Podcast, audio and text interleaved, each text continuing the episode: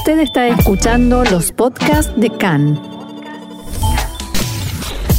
CAN, Radio Nacional de Israel. Y se iban ahí eh, a Durbanim, Beot Shavua, una canción un poquito para, para mover el cuerpo, para despertarse. Y ya estamos en línea con el rabino David Arias, eh, con quien tengo el gusto de hablar. David, ¿me escuchás? Sí, por supuesto. ¿Cómo estás? Muy bien, muchas gracias. Gracias por eh, entregarme esta tremenda oportunidad de compartir las palabras de nuestra Sagrada Torah con el mundo habla hispana. Gracias a vos, gracias a vos David por, por, estar con nosotros. Créenos que el gusto es nuestro. Em, quiero, quiero que empecemos por lo básico, por si tenemos algún distraído. Eh, mañana a la noche empieza la festividad de Shavuot. Que nos comentes un poquito, vamos a empezar, como dije, ¿no? Básico, simple. ¿Qué es la festividad? ¿Qué es lo que se celebra? ¿Cuáles son las mitzvot básicas de, esta festividad? Hmm. En primer lugar, es una festividad de la que la Torah se conoce poco en realidad. La Torah no está tan definida como la conocemos hoy, como la mayor parte, digamos, convengamos que, eh, dada la índole que nos convoca en esta, en esta conversación, es eh, la fiesta de Shavuot, pero digamos que la festividad de Shavuot no está tan definida en, la Mikra, en el Tanaj, en la Biblia, como fue definida a lo largo de la historia judía.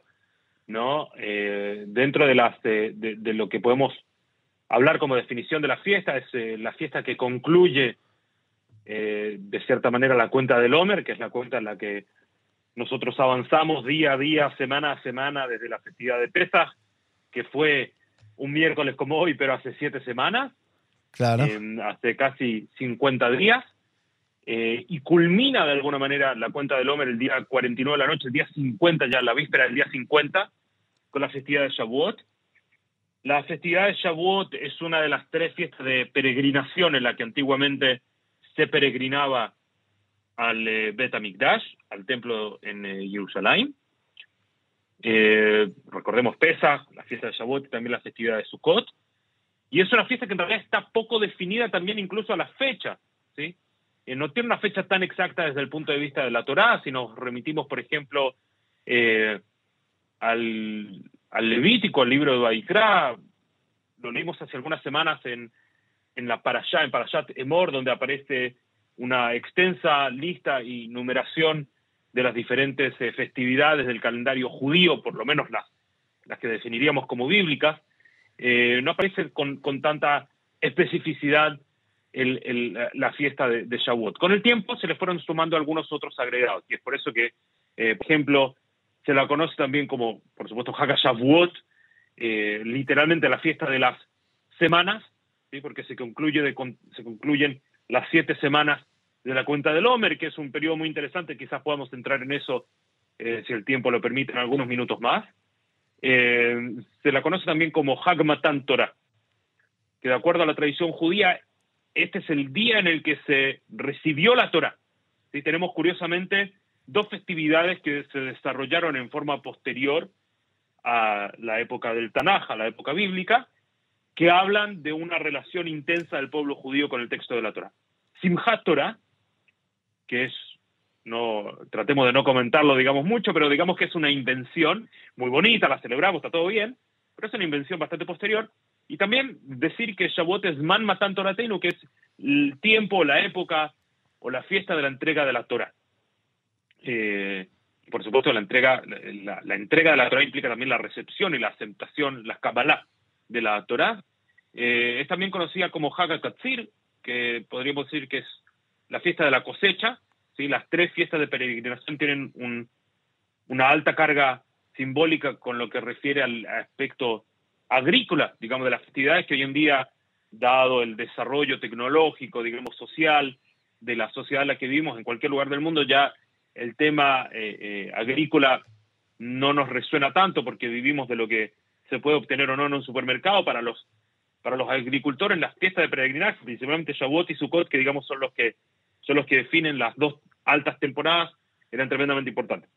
Eh, así que Katzir, la fiesta de la cosecha, eh, la fiesta Hakabikurim, la fiesta de las primicias, eh, y también una alusión interesante en la literatura rabínica antigua, estamos hablando ¿no? de la época de la Mishnah, del Talmud, del Midrash, es una fiesta que se la conoce como Atzeret. Eh, Asamblea, ¿no? Atzeret es interesante. Atzeret quiere decir también del verbo la'atzor, en hebreo que quiere decir eh, detener, concluir, eh, o terminar, o dejar de hacer algo.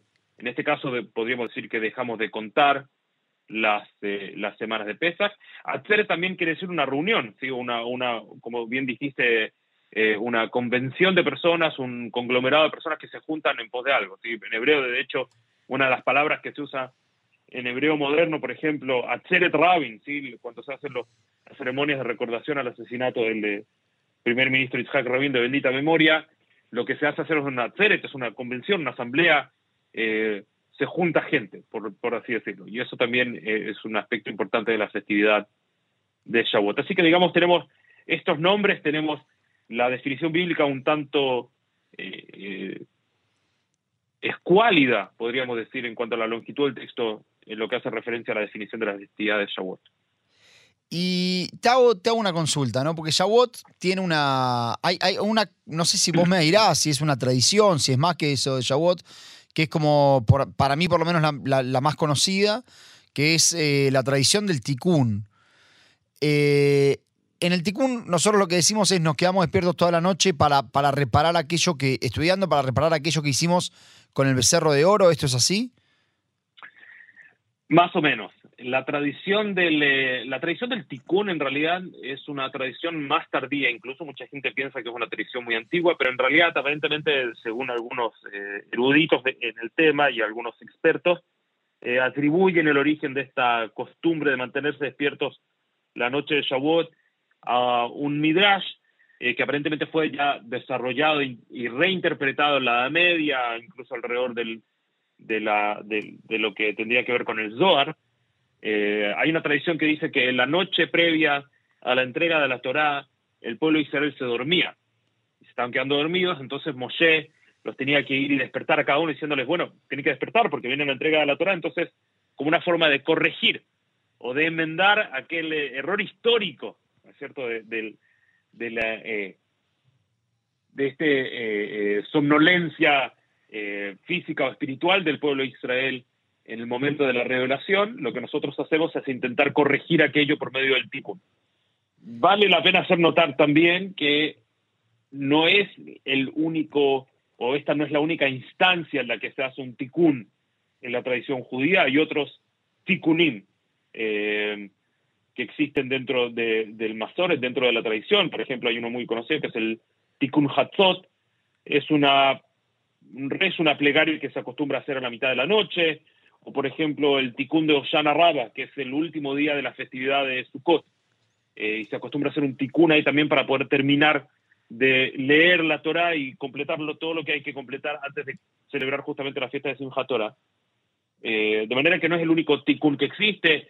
Hay, por ejemplo, una tradición que se llama eh, tikkun Itzhak, según algunas fuentes, en la que el padre de un niño que estaba a punto de ser circuncidado estudia toda la noche eh, anterior a la, eh, a la ceremonia del Brit Milá, de la circuncisión del niño, se queda también despierto. Ahora, lo interesante es que si bien esta es una, una adición tardía a lo que se refiere a las, a las costumbres y a, las, eh, a los minagim, ¿sí? a las leyes o a los, los costumbres de la festividad de Shavuot, sí es la más difundida, digamos, es la más conocida, que es mantenerse despierto a lo largo de toda la noche estudiando justamente Torah, como diciendo nosotros no nos vamos a quedar dormidos. Claro, y ahí es donde te quiero consultar, ¿no? Porque yo, por lo menos en mi experiencia, es, bueno, uno se queda despierto toda la noche, hay lugares donde se estudia de una forma, hay lugares donde se hacen eh, cortos, eh, parecidos a, a, las charlas TED, si querés, hay diferentes modalidades de esto. Ahora, yo, yo siempre lo entendí como un proceso que culmina o que llega a su punto más alto en ese momento donde uno lee esa, esa parte previa a los diez mandamientos que la Torah hace como una, como una especie de descripción muy gráfica. De hecho, dice como que se podían ver los ruidos, una descripción muy gráfica de lo que estaba sucediendo, los truenos, lo, ¿no? y y parecía ser y como que, el punto principal es llegar a, esa, si querés, revelación divina. Eh, quería preguntarte cuál es el valor de la revelación divina para, para, para esta festividad y también cómo eso capaz diseña o forma o cambia la, idea de conectarnos con nuestro judaísmo? Es una enorme pregunta eh, con la que podríamos hacer una, serie de entrevistas, digamos. Eh, Listo, entonces, lo hacemos. A partir de hoy. Hacemos una serie de podcasts. Todos los días. A partir de mañana, la revelación en la filosofía judía. Claro. Eh, la verdad es que es difícil eh, dar una respuesta certera porque son muchas las visiones con respecto a lo que sucedió en la fiesta de Shavuot, ¿no? Está, están los eh, colot, los reamim, está, esta cosa que vieron, Bejolam, Roim, está colot, betalapidim. Claro, Roim, está colot, betalapidim. Ese es el paso que tengo en la cabeza siempre, como que digo, es tan gráfico, es tan, tan, tan, tan interesante como lo describe. Podríamos llevarlo incluso a, materias más científicas a, decir, no recuerdo en este momento el nombre de la, de la banda, pero eh, sí recuerdo que eh, hubo un, eh, un, experimento musical en el que se tradujeron las determinadas frecuencias musicales a frecuencias de luz, por ejemplo, al revés, si frecuencias de, de luz por medio de una fotografía que fueron traducidas a frecuencias sonoras. Entonces, al final, a fin de cuentas, estamos hablando de ondas. Entonces, en determinado momento uno puede llegar a decir, dejó la Amro y me tacoló, todo el pueblo vio los sonidos, los estruendos, en realidad es algo que se, el sonido se puede llegar a ver ¿sí? en, determinadas, en determinadas ocasiones. Es interesante también verlo desde ese punto de vista. Pero, eh, de todos modos, el tema de la revelación es un tema muy interesante en el que las distintas corrientes, los distintos filósofos a lo largo de la historia judía han tenido que interpretar y se han visto en la necesidad de, eh, de intentar de entender, como decimos en, el lenguaje rabínico, como map chat, cuál es la, el significado lineal o el significado más simple de, o más literal de lo que sucedió en el monte de Sinai. Eh, yo soy de quienes sostienen que, una, que la revelación es un acto constante. Eh, dor de Dorshav, Dor Dor de Jajamab, en cada, en cada generación eh, Dios se revela de forma, de forma diferente. ¿no? Ya en el Talmud nos dijeron que los, en los días de Zaharia, Malají, ¿sí? se, se, terminó Pascal eh, de Israel. Ya no, ya no se, no se siguió desarrollando la profecía como se desarrolló en los tiempos de los profetas, como los conocemos nosotros, de forma tradicional, en la que ellos recibían el dibur, el, la locución divina en forma directa. Cabe hacer la excepción de que, si bien nosotros tenemos en la imagen esa cabeza, para la tradición judía el único que habló con Dios cara a cara fue Moshe. ¿sí? No por medio de ningún estupor ni por ningún tipo de sueño, sino que panim be panim, eh, cara a cara habló Dios, eh, Dios eh, con Moshe. Como, como dice la Torah, como quien habla con su prójimo. Y muchos de los Midrashim, ya de la época del del Talmud, de la Mishnah, hacen hincapié en que solo los profetas del pueblo de Israel recibieron la profecía de día y que en cambio los demás lo reciben de noche. Es decir, hay una, un intento de diferenciarse de las demás profecías. Pero el, momento de la revelación es un momento muy, eh, muy especial en el que Dios hace entrega de la Torah. ¿Qué exactamente le entregó a Moshe? Es difícil saber. Hay opiniones dentro de la tradición judía que le entregó letra por letra, eh, como hay un midrash, ¿no es cierto?, muy conocido de Rabí Akiva, en donde Rabí Akiva está enseñando una clase y Moshe Rabeno está sentado en el Bet Midrash de Rabbi Akiva, se da cuenta que eh, cada una de las cosas que, le fueron entregadas a él, eh, todos los Hidushim, todas las nuevas interpretaciones habidas y por haber ya le fueron entregadas a Moshe en el monte del. Esto desde el punto de vista espiritual tiene un contenido y una carga muy fuerte. Desde el punto de vista histórico, por supuesto que se pueden hacer muchísimas preguntas, si eso realmente fue así o no. Eh, yo creo que en este caso voy a intentar quedar bien con todos, al decir que en realidad lo que nos tiene que convocar no es solamente el origen de la Torah, el origen de la revelación, si es que efectivamente Moshe recibió el texto y él sabía que iba a morir, o si lo escribió él, o si fue como un, eh, como un copista que copió palabra por palabra o escribió palabra por, por palabra lo que Dios le dictó. Está bien preguntarse sobre el origen, pero lo que nos tiene que preocupar más es el destino y el objetivo de la revelación nos tiene que preocupar hacia dónde nos tiene que llevar el mensaje de la Torah. Está bien, por supuesto, intentar averiguar qué fue lo que pasó realmente en el monte de Sinai, cuál fue nuestro origen, Y hay que preguntarse también y principalmente cuál es el destino del mensaje entregado en Sinai. Tiene que ser un mensaje de, de la mejora del mundo, tiene que ser un mensaje de seguir estudiando la Torah, de seguir interpretándola, de hacer que la revelación sea verdaderamente un proceso constante. Eso por lo menos en, mi opinión. Y, ahí es donde te pregunto, porque vos decís que, bueno, que, aquello que se recibió tiene que ser un proceso constante, ¿no? Cuando nosotros leemos los diez mandamientos, nosotros vemos que, está bien que son reglas, eh, digamos, eh, teológicas, si querés, pero también existen dentro de los diez mandamientos un componente ético y moral bastante, bastante importante. ¿Hasta dónde este eco de estos diez mandamientos sigue, si querés, eh, eh, moldeando nuestro día a día como judíos eh, hoy en día? yo creo que la, división más famosa, digamos, de los diez mandamientos son cinco y cinco, ¿no? Que un lado de la tabla, digamos, se preocupa de todo lo que es Ben Adam la Makom, como decimos en hebreo, en la conceptualidad judía, que son los, los preceptos que relacionan al ser humano con Dios. Y en el otro lado de la tabla están los que relacionan al ser humano benadable Javero, a los que relacionan al ser humano con su prójimo. Em, y ambos fueron entregados en, el, monte Sinaí. Es decir, ambos tienen el mismo origen, ¿sí? ambos tienen quizás los mismos objetivos. Eh, el, decálogo, ¿sí? los diez mandamientos son un, mensaje dentro de todo bastante, bastante universal.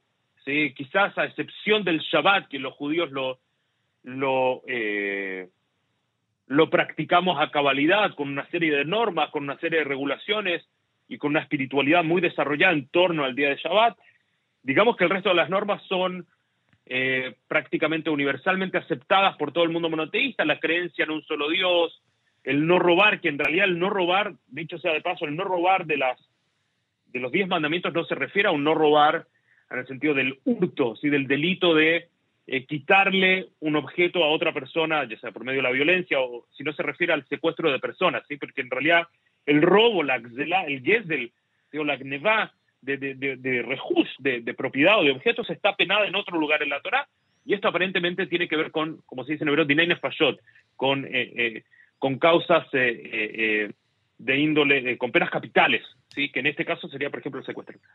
Em, de manera que también la creencia monoteísta, el, respeto a los padres, el, por ejemplo, el no asesinar, el no secuestrar o el no robar, el día de descanso, el día Shabbat, que podríamos decir, bueno, para la mayor parte del mundo occidental es el día domingo, digamos, pero el reconocer que el ser humano necesita un día de descanso es algo que viene también de los días que viene de antes, incluso de ya los primeros capítulos del Génesis.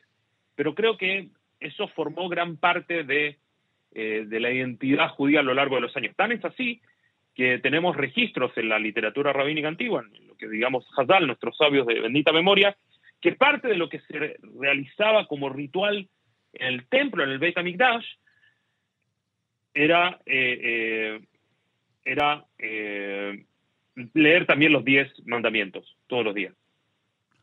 Claro.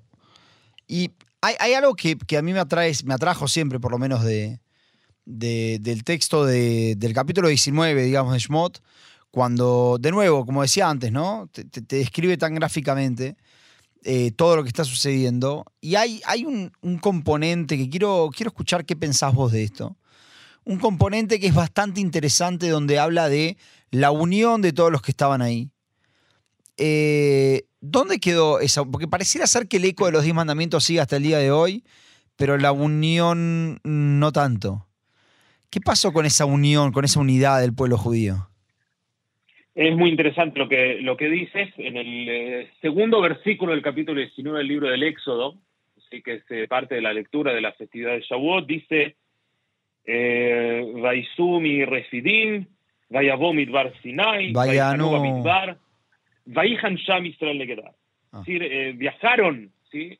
Viajaron en plural. Todos los verbos de este, de este versículo están en plural. Viajaron desde Refidim y llegaron hasta el desierto de Sinai y se establecieron en Sinai y se estableció el pueblo de Israel en, frente del, del, eh, del monte. ¿sí? Eh, y el único verbo que está en singular aquí es Vaihan Sham Rashi, el exégeta quizás más eh, difundido del texto de la Torá, eh, trae a colación una interpretación que dice por qué este versículo o esta palabra está en singular y no en plural, dice que Ishehat Belebejat. O sea que cuando al minuto de recibir la Torá estuvieron todos unidos en un solo mensaje y por eso es, era como una sola persona.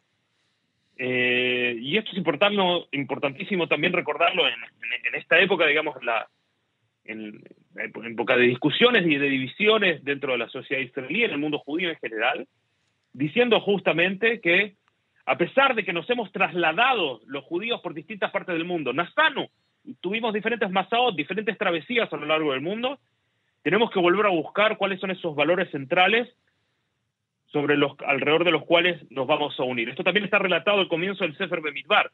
Y cada, cada uno, si bien tenía, que es el libro que actualmente estamos leyendo en la Torah, en el ciclo, digamos, eh, semanal de lectura de la Torah, al comienzo, para Bemidbar, tenemos el Shabbat anterior, el pueblo de Israel, cada uno, cada una de las tribus, cada uno de los campamentos tenía su propio símbolo, su propia bandera, su propio estandarte.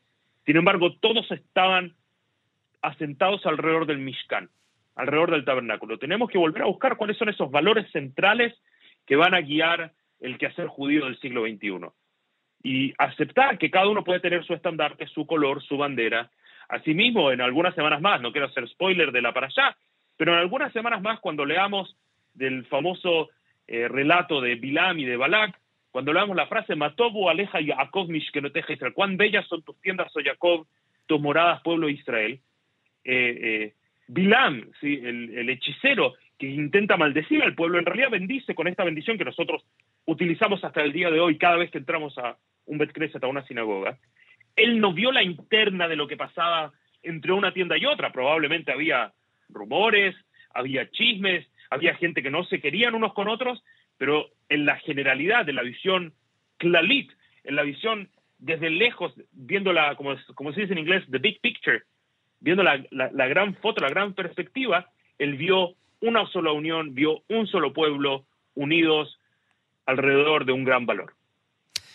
Eh, David, se nos acaba el tiempo, es muy lindo lo que estás diciendo, pero me gustaría que cierres vos con, algún mensaje que quieras dejarnos a nosotros, a nuestros oyentes, eh, por, por, por para la festividad que se acerca. En primer lugar, invitarlos a todos a que puedan participar en las distintas ciudades, eh, donde sea que puedan dedicar unos minutos al estudio de la Torá. Vivimos en una época en la que es tremendamente fácil acercarse a las fuentes judías. Acuda a su sinagoga o a su ticún más cercano. Eh, invitarlos a celebrar la festividad de Shavuot, que es una festividad que en realidad su, su, mayor mensaje hoy es que podamos estudiar y tener una linda jornada. A diferencia de otras festividades en las que recordamos eventos históricos en los que se nos quiso hacer daño. En la festividad de Shavuot celebramos la alegría de recibir la Torah, que seamos merecedores de, aquello. Eh, y los invito a todos, por supuesto, a tener un Hag Shavuot Sameach. David, te agradezco mucho por haber participado de nuevo con nosotros. Lo vamos a volver a hacer la próxima ya en el estudio. Un placer. Gracias, gracias. Y ahí se iba entonces eh, David Arias, eh, una excelente visión, si quieren, de, lo que es eh, la festividad de Shavuot, que nos deja, como siempre, como también lo hizo en Pesach, muchas cosas para pensar y muchas cosas para, para reflexionar. nosotros nos vamos, acá terminó nuestro programa. Eh, el pronóstico, como siempre lo damos, hay que decir que hoy hay un aumento importante de las temperaturas y habrá mucho más calor de, lo habitual para, para lo que es esta temporada. A partir del mediodía soplan vientos fuertes del norte a lo largo de la planicie costera y puede haber lloviznas en el oriente, en el este del, país. Mañana bajará un poco la temperatura, hoy las temperaturas máximas para quien esté a punto de salir en este momento, como siempre digo, las temperaturas son calor, pero las temperaturas máximas en Jerusalén y Tel Aviv 30 grados, en Haifa 26, Bersheba 35 y Eilat 37 grados. Nosotros nos despedimos, nos volvemos a encontrar mañana. Mañana nos volvemos a encontrar con un programa en el que vamos a tener las noticias obviamente en vivo, luego el programa seguirá grabado hasta el domingo porque comienza la festividad de Shavuot y nosotros también tenemos que correr a prepararnos, pero nos reencontramos mañana con toda la actualidad de Israel el mundo judío y Medio Oriente aquí en CAN, Radio Reca en español. Recuerden que nos pueden seguir en Instagram, en Facebook. Tenemos todos los programas subidos al Facebook Live y obviamente también nos pueden escuchar aquí por la 100.3 FM. Ahora nos despedimos con ya que estábamos hablando de quedarse despiertos toda la noche, nos despedimos con los tipitos, campanas en la noche. Chau, hasta mañana.